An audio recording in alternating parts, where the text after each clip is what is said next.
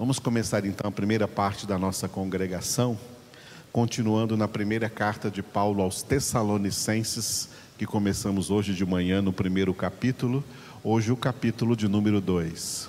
Primeira Tessalonicenses, capítulo 2. Vamos ler juntos. Enquanto lemos, o Espírito de Deus estará usando essa palavra e como em um dos versículos que vamos ler, ela estará operando eficazmente em nossas vidas. Primeira epístola de Paulo aos Tessalonicenses, capítulo 2.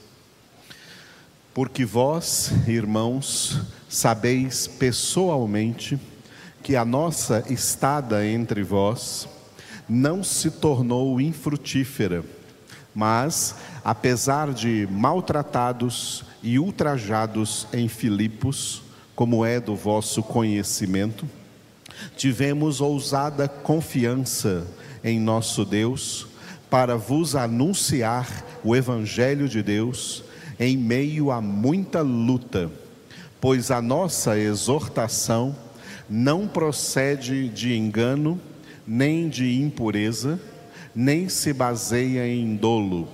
Pelo contrário, visto que fomos aprovados por Deus, a ponto de nos confiar Ele o Evangelho, assim falamos, não para que agrademos a homens, e sim a Deus que prova o nosso coração. A verdade é que nunca usamos de linguagem de bajulação, como sabeis, nem de intuitos gananciosos. Deus disto é testemunha. Também jamais andamos buscando glória de homens, nem de vós, nem de outros. Embora pudéssemos, como enviados de Cristo, exigir de vós a nossa manutenção, todavia nos tornamos carinhosos entre vós, qual ama que acaricia os próprios filhos.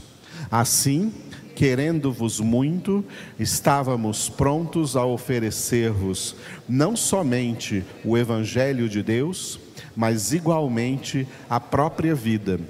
Por isso que vos tornastes muito amados de nós. Porque vos recordais, irmãos, do nosso labor e fadiga, e de como, noite e dia, labutando para não vivermos à custa de nenhum de vós, vos proclamamos o Evangelho de Deus. Vós e Deus sois testemunhas do modo porque piedosa, justa e irrepreensivelmente procedemos em relação a vós outros que credes.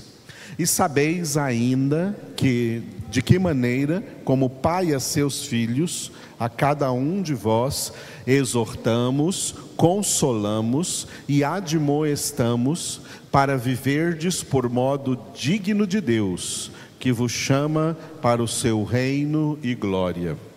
Outra razão ainda temos nós para incessantemente dar graças a Deus, é que, tendo vós recebido a palavra que de nós ouvistes, que é de Deus, acolhestes não como palavra de homens, e sim como em verdade é a palavra de Deus, a qual com efeito está operando eficazmente em vós os que credes.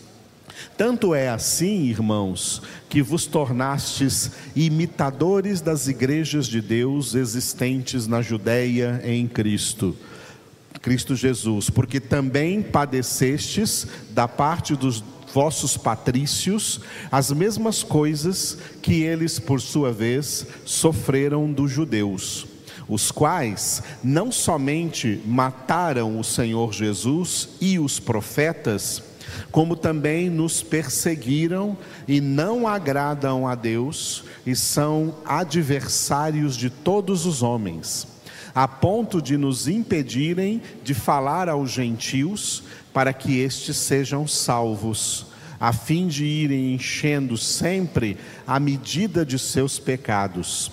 A ira, porém, sobreveio contra eles definitivamente. Ora, nós, irmãos, orfanados por breve tempo de vossa presença, não porém do coração, com tanto mais empenho, diligenciamos com grande desejo ir ver-vos pessoalmente. Por isso, quisemos ir até vós, pelo menos eu, Paulo, não somente uma vez, mas duas Contudo, Satanás nos barrou o caminho, pois quem é a nossa esperança ou alegria ou coroa em que exultamos na presença de nosso Senhor em sua vida, em sua vinda, não sois vós? Sim, vós sois realmente a nossa glória e a nossa alegria. Aleluia. Que capítulo maravilhoso esse. Eu quero me deter em um versículo, mas antes de deter nesse versículo, eu quero pegar essas palavras que foram ditas aqui primeiro, do versículo 3 até o versículo 6. Porque essas palavras que Paulo disse aí, do versículo 3 até o versículo 6, nós podemos, com toda a autoridade, tomá-las para nós, porque é assim que nós também procuramos proceder com todos vocês que estão ouvindo a palavra de Deus. Olha só, a partir do versículo 3 até o 6, repitam comigo, todos juntos. Le, vamos, vamos ler juntos. Pois a nossa exortação não procede de engano, nem de impureza, nem se baseia em dolo. Pelo contrário, visto que fomos aprovados por Deus, a ponto de nos confiar Ele o Evangelho, assim falamos, não para que agrademos a homens, e sim a Deus que prova o nosso coração. A verdade é que nunca usamos de linguagem de bajulação, como sabeis, nem de intuitos gananciosos, Deus disto é testemunha. Também jamais andamos buscando glória de homens, nem de vós, nem de outros. Eu louvo a Deus porque esse também é o nosso testemunho diante de vocês e diante de todos aqueles a quem nós pregamos o Evangelho a palavra fala por si mesma. Uma outra palavra que eu gostaria de chamar a atenção aqui é nos vers... forte, é nos versículos 15 e 16. Quem tem me acompanhado nas palavras, eu tenho esclarecido aos irmãos que a situação da nação de Israel hoje diante de Deus é feia. É uma situação crítica. Israel não é uma nação abençoada. Israel não é terra santa, não é terra de Deus. É uma terra que negou o príncipe da paz, e uma vez que rejeitou o príncipe da paz, ela nunca sai do conflito, ela nunca sai da guerra. Tem muito sangue derramado em Israel, sangue de profetas, sangue de apóstolos, sangue de cristãos e o próprio sangue de Jesus clama daquela terra vingança diante do trono de Deus. E aqui, para confirmar essas palavras, para vocês verem que eu não estou inventando o que eu estou falando, olha o que o apóstolo Paulo diz sobre os judeus nestes dois versículos. Vamos ler juntos, o 15 e o 16. Os quais não somente mataram o Senhor Jesus e os profetas, como também nos perseguiram e não agradam a Deus, e são adversários de todos os homens, a ponto de nos impedirem de falar aos gentios para que estes sejam salvos, a fim de irem enchendo sempre a medida de seus pecados. A ira, porém, sobreveio contra eles definitivamente. Isso aqui é muito forte em relação aos judeus, irmãos. Muito forte em relação a Israel. Israel não é terra santa, Jerusalém não é terra santa. A terra santa é a terra para onde nós estamos indo, a Nova Jerusalém. E o único caminho para chegar lá é Jesus, o caminho, a verdade e a vida. Glória a Deus. E neste capítulo eu gosto muito do versículo 13. Vamos ler juntos, porque é um grande versículo, né? olha que versículo de várias linhas. Então vamos ler juntos o versículo 13. Outra razão ainda temos nós para incessantemente dar graças a Deus, é que, tendo vós recebido a palavra que de nós ouvistes, que é de Deus, acolhestes não como palavra de homens, e sim como em verdade é a palavra de Deus, a qual, com efeito, está operando eficazmente em vós os que credes. Aleluia. O apóstolo Paulo dá graças a Deus aqui pela forma como os tessalonicenses receberam a palavra de Deus quando Paulo foi lá pregar a palavra. Quando é que Paulo foi pregar a palavra lá em Tessalônica? Na sua segunda viagem missionária. No livro dos Atos, nós estamos meditando na primeira ainda. Na segunda viagem, Paulo foi na cidade de Tessalônica, que ficava na antiga Macedônia. Você lê isso em Atos capítulo 17. Depois você pode ver na sua casa os primeiros versículos de Atos 17, Paulo chegando ali na cidade de Tessalônica. E uma coisa interessante que Paulo pregou na cidade de Tessalônica, na sinagoga dos judeus, como ele sempre fazia, ele começava a evangelizar as cidades a partir das sinagogas judaicas. E Paulo entrou ali com Silas e os seus companheiros de viagem na sinagoga judaica da cidade de Tessalônica, num sábado, e Paulo pregou para eles durante apenas dois sábados. Ele pregou num sábado e depois voltou novamente para pregar no outro sábado. Só com essas duas pregações, vários tessalonicenses foram convertidos, e os tessalonicenses que não foram convertidos levantaram uma perseguição contra o apóstolo Paulo e o expulsaram de lá. Ele então viajou de lá para a cidade de Bereia e depois de Bereia ele foi para Atenas. Tudo está no capítulo 17. Mas dois sábados que ele teve a oportunidade de pregar a palavra lá em Tessalônica foi o suficiente para começar ali naquela cidade uma igreja de Cristo Jesus. E aí depois, mais tarde, Paulo escreve para eles essa carta dizendo: Olha, eu estou dando graças a Deus, por quê? Porque tendo vós recebido a palavra, que de nós ouvistes, que é, que é de Deus, acolhestes não como palavra de homens, e sim como em verdade é a palavra de Deus. É maravilhoso quando as pessoas né, escutam a palavra, e elas não dizem assim: ah, não, isso é ideia do pastor Edivaldo. Pastor Edivaldo não tem nenhuma ideia. Eu não prego nenhuma ideia minha pessoal. Nenhuma.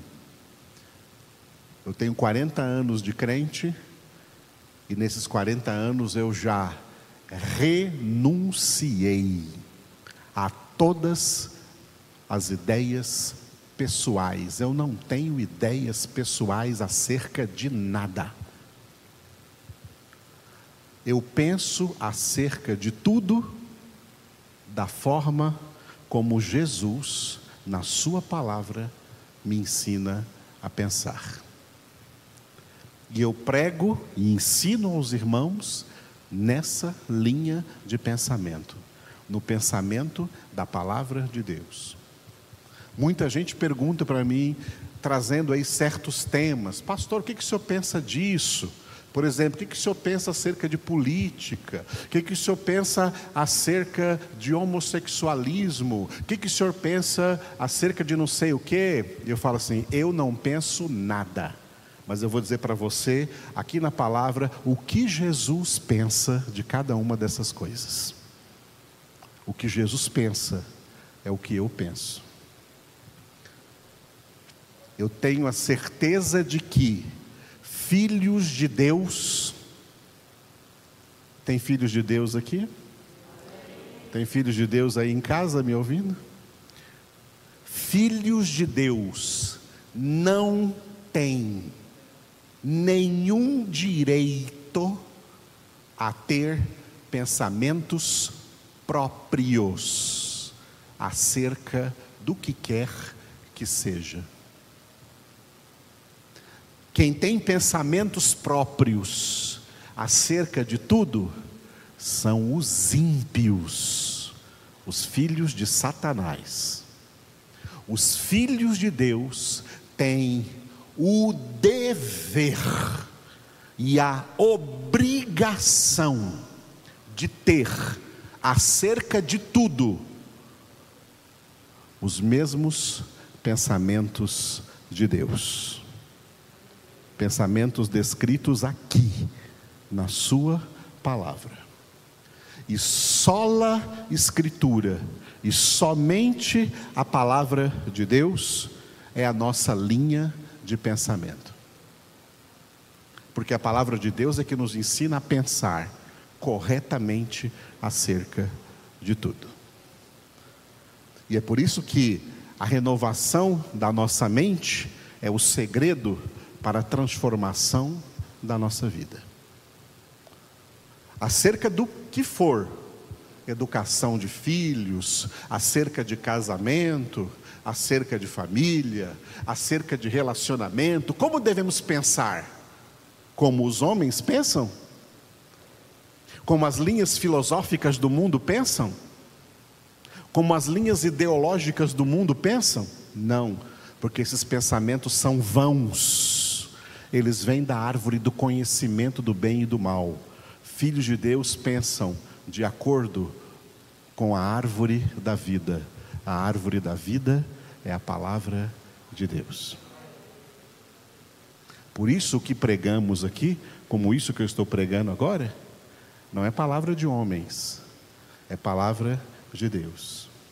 E como Paulo, nós também damos graças a Deus por aquelas pessoas que a gente vê que recebem a palavra que de nós escutam, não como palavras de homens, mas como em verdade é palavra de Deus que, com efeito, ao final do versículo, está operando eficazmente em vós, os que credes, porque a palavra de Deus é viva e eficaz.